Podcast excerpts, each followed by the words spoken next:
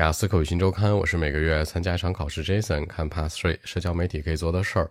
What can people do on social media？年轻人可以做很多事儿，听歌、看剧，以及跟他们的偶像去互动，成为他们的粉丝。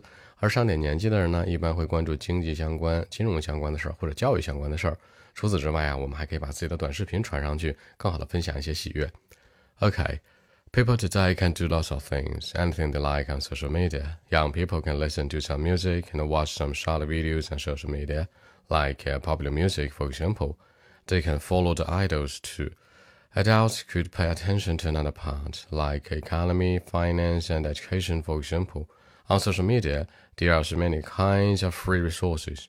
More importantly, most of us today, like you and me, for example, I mean, we can make some uh, video logs and then put them on social media. Just record our life and share it with other people, some of your friends or some strangers you don't know. So I think that's it. 其实人们可以做好多好多事儿在上面。首先呢，抢到任何喜欢的事儿，anything they like，粉他们的偶像，follow the idols，经济、金融和教育，economy, finance and education。短视频也可以叫个人视频的一个日志，video logs，你也可以说简短一点，vlogs。 微信 b 一七六九三九零七。